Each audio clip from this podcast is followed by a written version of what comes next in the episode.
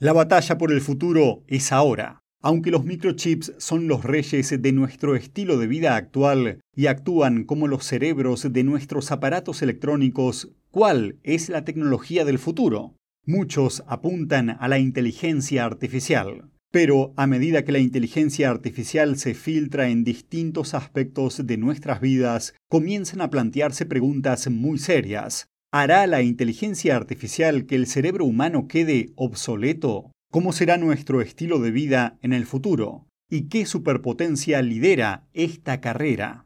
Esto y mucho más en el programa de hoy de China en Foco. Bienvenidos a China en Foco. Mi nombre es Julián Bertone. Los microchips cambiaron radicalmente nuestras vidas. Sin ellos no tendríamos teléfonos celulares en nuestros bolsillos, ordenadores en nuestros escritorios ni otros dispositivos inteligentes.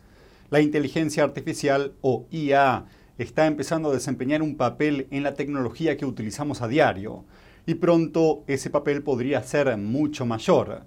En términos sencillos, la inteligencia artificial ayudará a construir máquinas tan inteligentes que podrán hacer cosas que antes solo eran capaces de hacer los humanos.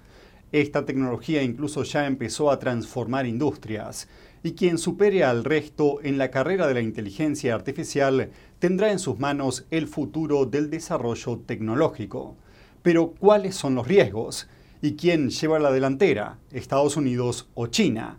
Estos fueron algunos de los temas clave que se trataron en una audiencia celebrada el miércoles en el Senado de Estados Unidos, en la que legisladores se turnaron para interrogar a expertos sobre inteligencia artificial. Los participantes en la audiencia mencionaron muchos riesgos, prejuicios, discriminación, errores, problemas de seguridad y falta de visibilidad sobre cómo se llega a resultados. Jason Mateny, presidente del grupo de expertos Rand Corporation, sostiene que la inteligencia artificial puede ser una amenaza para la seguridad nacional. Las tecnologías son impulsadas por entidades comerciales que suelen estar fuera de los marcos de la seguridad nacional. Estas tecnologías avanzan con rapidez, normalmente por encima de las políticas y reformas organizativas de los gobiernos. Las evaluaciones de las tecnologías requieren conocimientos especializados que se concentran en el sector privado y que en realidad se vienen utilizando para la seguridad nacional. Y las tecnologías carecen de firmas de inteligencia convencionales que distingan el uso benigno del malicioso y diferencien el mal uso intencionado del accidental o que permitan la atribución con confianza y por supuesto se mencionó con frecuencia a China. Las tensiones entre Estados Unidos y China van en aumento, y la senadora Kristen Sinema preguntó sobre qué ventajas y desventajas tiene Estados Unidos frente a China. Estados Unidos puede perder si nos concentramos únicamente en el tamaño de nuestros conjuntos de datos, porque francamente el sistema autoritario de China se presta a aspirar enormes volúmenes de datos con escasas protecciones de la privacidad. Por el contrario, la ventaja competitiva de Estados Unidos pueden ser nuestros valores, si somos capaces de traducir estos valores en el desarrollo de una IA que sea transparente, eficiente y justa. Jason Mateny, presidente de Rand Corporation, afirma que Estados Unidos es actualmente el líder mundial en inteligencia artificial, según la mayoría de las mediciones. Y el régimen chino, por supuesto, quiere sustituir a Estados Unidos. Pero Mateny dice que Estados Unidos tiene grandes ventajas sobre China.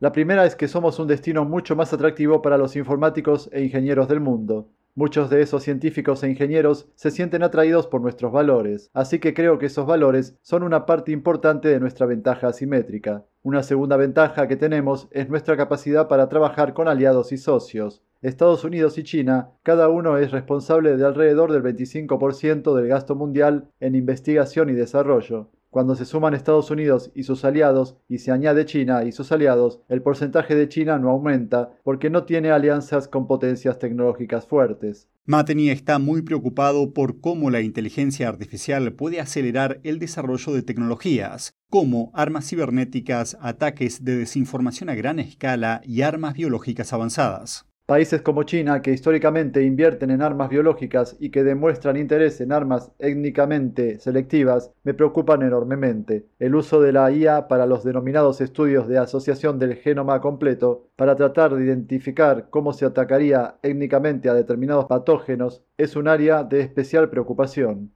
La audiencia terminó con una pregunta. ¿Cuándo llegará la inteligencia artificial general?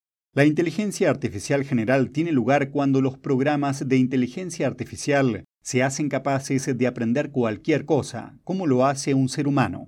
Ahora mismo, los programas de inteligencia artificial solo pueden centrarse en tareas específicas, como responder preguntas, escanear imágenes o traducir idiomas. La inteligencia artificial general, si se desarrolla, sería capaz de hacer todas estas cosas y mucho más. Muchas personalidades como Bill Gates, Stephen Hawking y Elon Musk vienen advirtiendo de los peligros que pueden provenir de la inteligencia artificial general. Musk cree que podría incluso conducir al fin de la civilización. Y es el tema de muchas películas clásicas, como 2001, Odisea del Espacio, Terminator y Matrix. Aún así, nadie pudo responder a los interrogantes sobre cuándo llegará la inteligencia artificial general.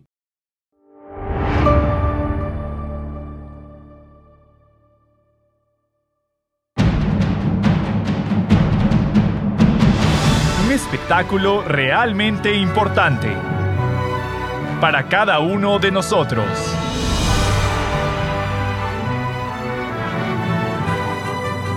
Esto es lo que ha estado esperando. Véalo por lo menos una vez en la vida. Shen Yun.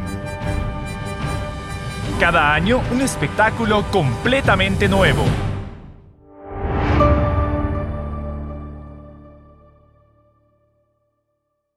En el Capitolio de Estados Unidos, los legisladores están estudiando un proyecto de ley contra la sustracción forzada de órganos.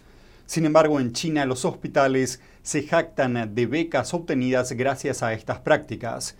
Y ahora el régimen comunista chino tiene los ojos puestos en los recién nacidos. Miremos un análisis detallado. Un artículo publicado en la revista American Journal of Transplantation despierta inquietudes se basa en dos trasplantes de riñón de recién nacidos en un hospital de Shanghai, ambos realizados a velocidades inconcebibles. En un caso, los padres supuestamente consintieron la donación de órganos un día después del nacimiento del niño. En otro caso, fue después de que el corazón de un bebé fallara al tercer día de nacer. En el caso de los riñones, estos permanecen viables para el trasplante menos de 36 horas fuera del cuerpo, esto significa que el hospital completó las intervenciones quirúrgicas en los cinco días siguientes al nacimiento de los niños, incluidas todas las pruebas de compatibilidades necesarias. A modo de comparación, normalmente antes de un trasplante se tarda entre una y 14 semanas en comprobar la compatibilidad entre el donante y el receptor. El procedimiento suele incluir la tipificación sanguínea y tisular, así como una prueba cruzada.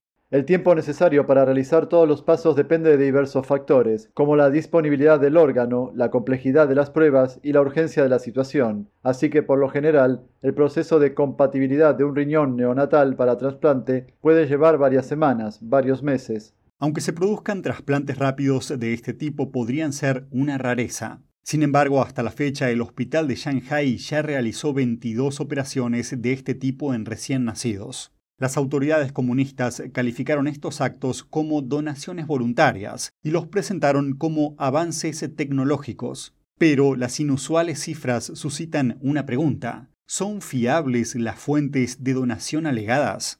Estas anomalías recuerdan un infame delito vinculado al régimen comunista chino, la sustracción forzada de órganos a practicantes de Falun Gong y otros presos de conciencia. Desde principios de la década de 2000 vienen acumulándose pruebas de que el Partido Comunista Chino sustrae órganos a detenidos con fines de lucro, y ocurre mientras los donantes están vivos. En 2018, un tribunal internacional en Londres dictaminó que la sustracción forzada de órganos lleva años produciéndose en China a una escala significativa. La sustracción de órganos en vida a practicantes de Falun Gong por parte del PSC viene exponiéndose desde hace años con abundantes pruebas, pero a esos hospitales y médicos involucrados aún se les permite dar discursos y publicar artículos. Están intercambiando experiencias de posibles asesinatos. La humanidad no debería aceptar esto. Es imperdonable.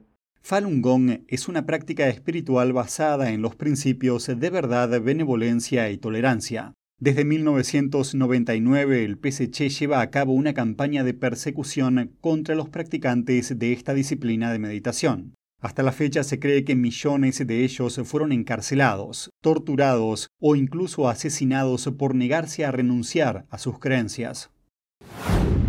China afirma estar recuperándose financieramente de la pandemia de COVID-19, pero el declive de su comercio podría sugerir lo contrario.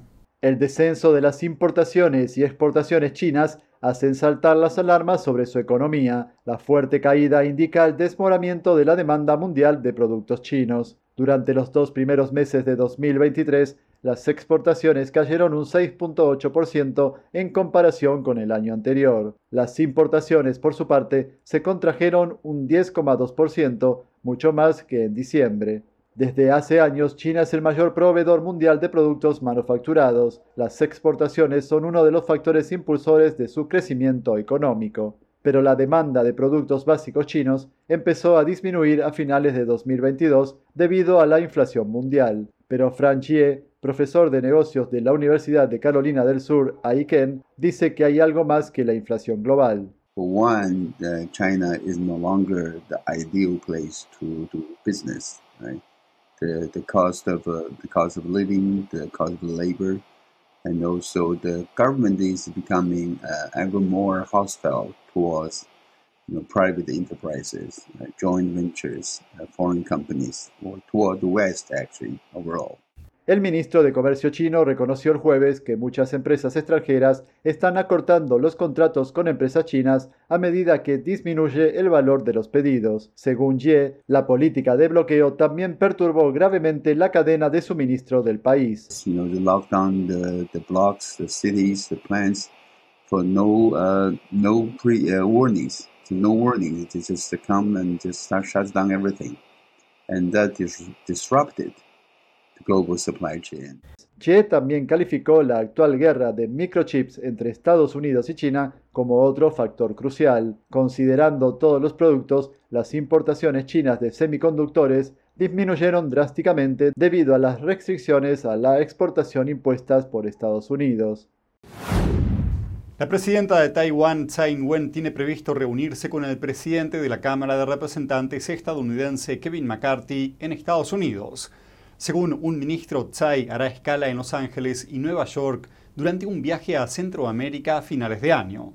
La oficina presidencial afirmó que ya existían acuerdos de tránsito desde hacía tiempo, sin mencionar directamente a Estados Unidos. Beijing, por su parte, salió con una advertencia, diciendo a Estados Unidos que no cuestionara lo que llamaron la capacidad de China para salvaguardar la soberanía nacional y la integridad territorial.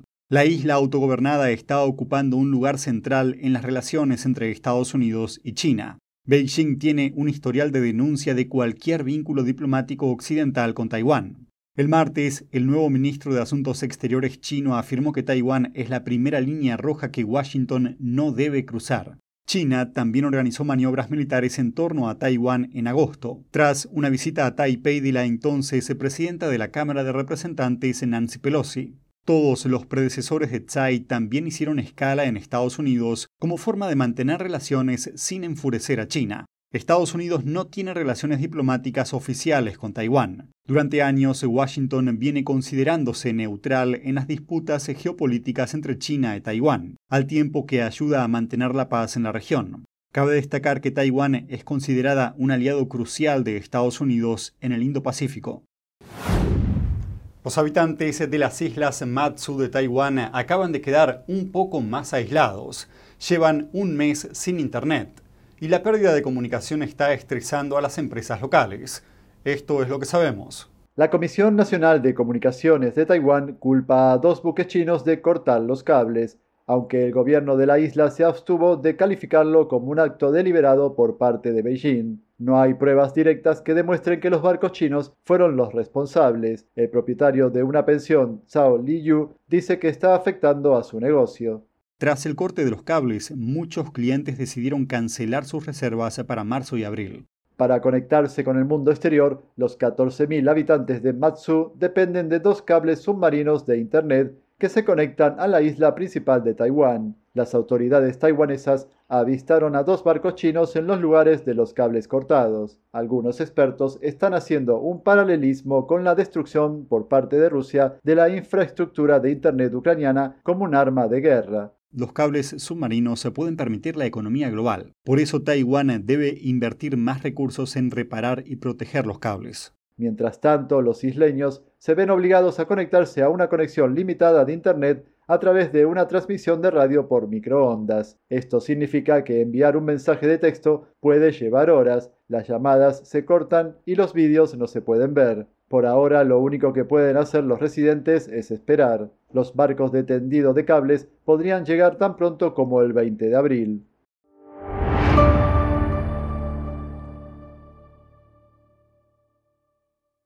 La eterna belleza de la pintura realista al óleo magnífica, expresiva e inspiradora. El sexto concurso internacional de pintura figurativa de NTD, guiado por la pura autenticidad, belleza y bondad, lo invita a unirse con nosotros en un viaje de retorno al arte tradicional. Premio de oro, 10 mil dólares. Para más detalles, visite oilpainting.ntdtv.com.es.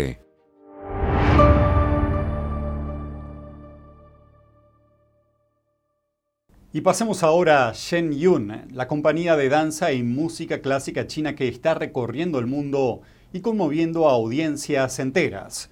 El miércoles la compañía tuvo su segunda presentación en Sevilla, España, y el alcalde de la ciudad, Antonio Muñoz, y otras personalidades estuvieron presentes. En la segunda noche de presentaciones de la compañía neoyorquina Shen Yun Performing Arts en Sevilla, el alcalde de la ciudad, el señor Antonio Muñoz, estuvo presente. Bueno, pues me está sorprendiendo porque es un espectáculo diferente a, los eh, que suelen ocupar los escenarios de los teatros de Sevilla. Por tanto, el colorido, la música, la danza resultan eh, diferentes y por tanto, eh, sorpresa agradable. La directora del teatro que acogió a Shen Yun, el Cartuja Center Cite, dijo sentirse maravillada por el espectáculo pues qué le voy a decir, sin palabras, ¿no? Ha sido un espectáculo maravilloso, he visto la armonía de, luz, color, sonido, eh, ha sido un espectáculo pues, pues digno de ver, una maravilla, que no, no, no debe uno de perdérselo, de verlo en la vida. El público se mostró emocionado por el espectáculo, que muestra distintos aspectos de la cultura tradicional china a través de la danza y la música llega un momento que parece que, bueno, que estás como nubilada y nada más que ves, te digo, es paz, serenidad y de, bueno, pues al final te hace transportarte a otro, a otro momento y a otro mundo.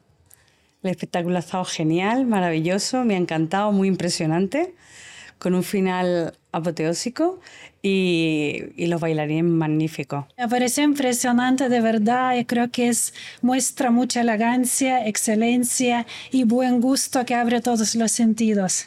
Me quedé mi corazón está lleno de amor. Me encantada. Shen Yun tuvo su última presentación en Sevilla hoy. Luego seguirá su gira europea por República Checa. Al mismo tiempo, sus otras compañías se estarán presentando en Colorado, California y Florida. En TD Noticias, Sevilla, España. Y siguiendo con Shen Yun, una ciudad de la soleada California recibió con elogios a otro grupo de la compañía de gira se debe a sus esfuerzos por revivir la tradición y contribuir al crisol de culturas de Estados Unidos. Entregaron una proclamación para Shenyun Performing Arts cuando la compañía de danza clásica china llevó su nuevo espectáculo a Costa Mesa, California.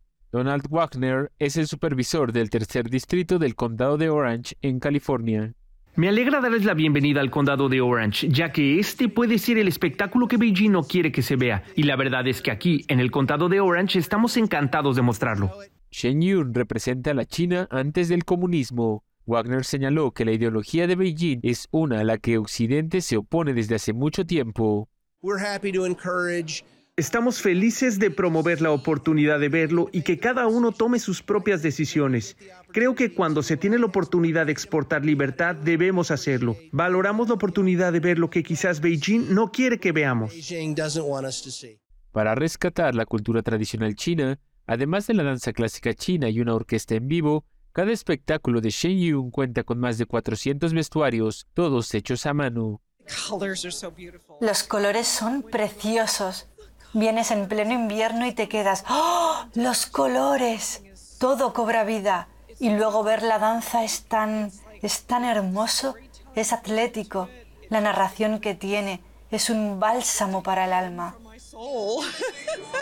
La música es muy poderosa. En particular, me encantó el caballero que hizo el solo sin micrófono. Su voz era muy potente. Estuvo magnífico.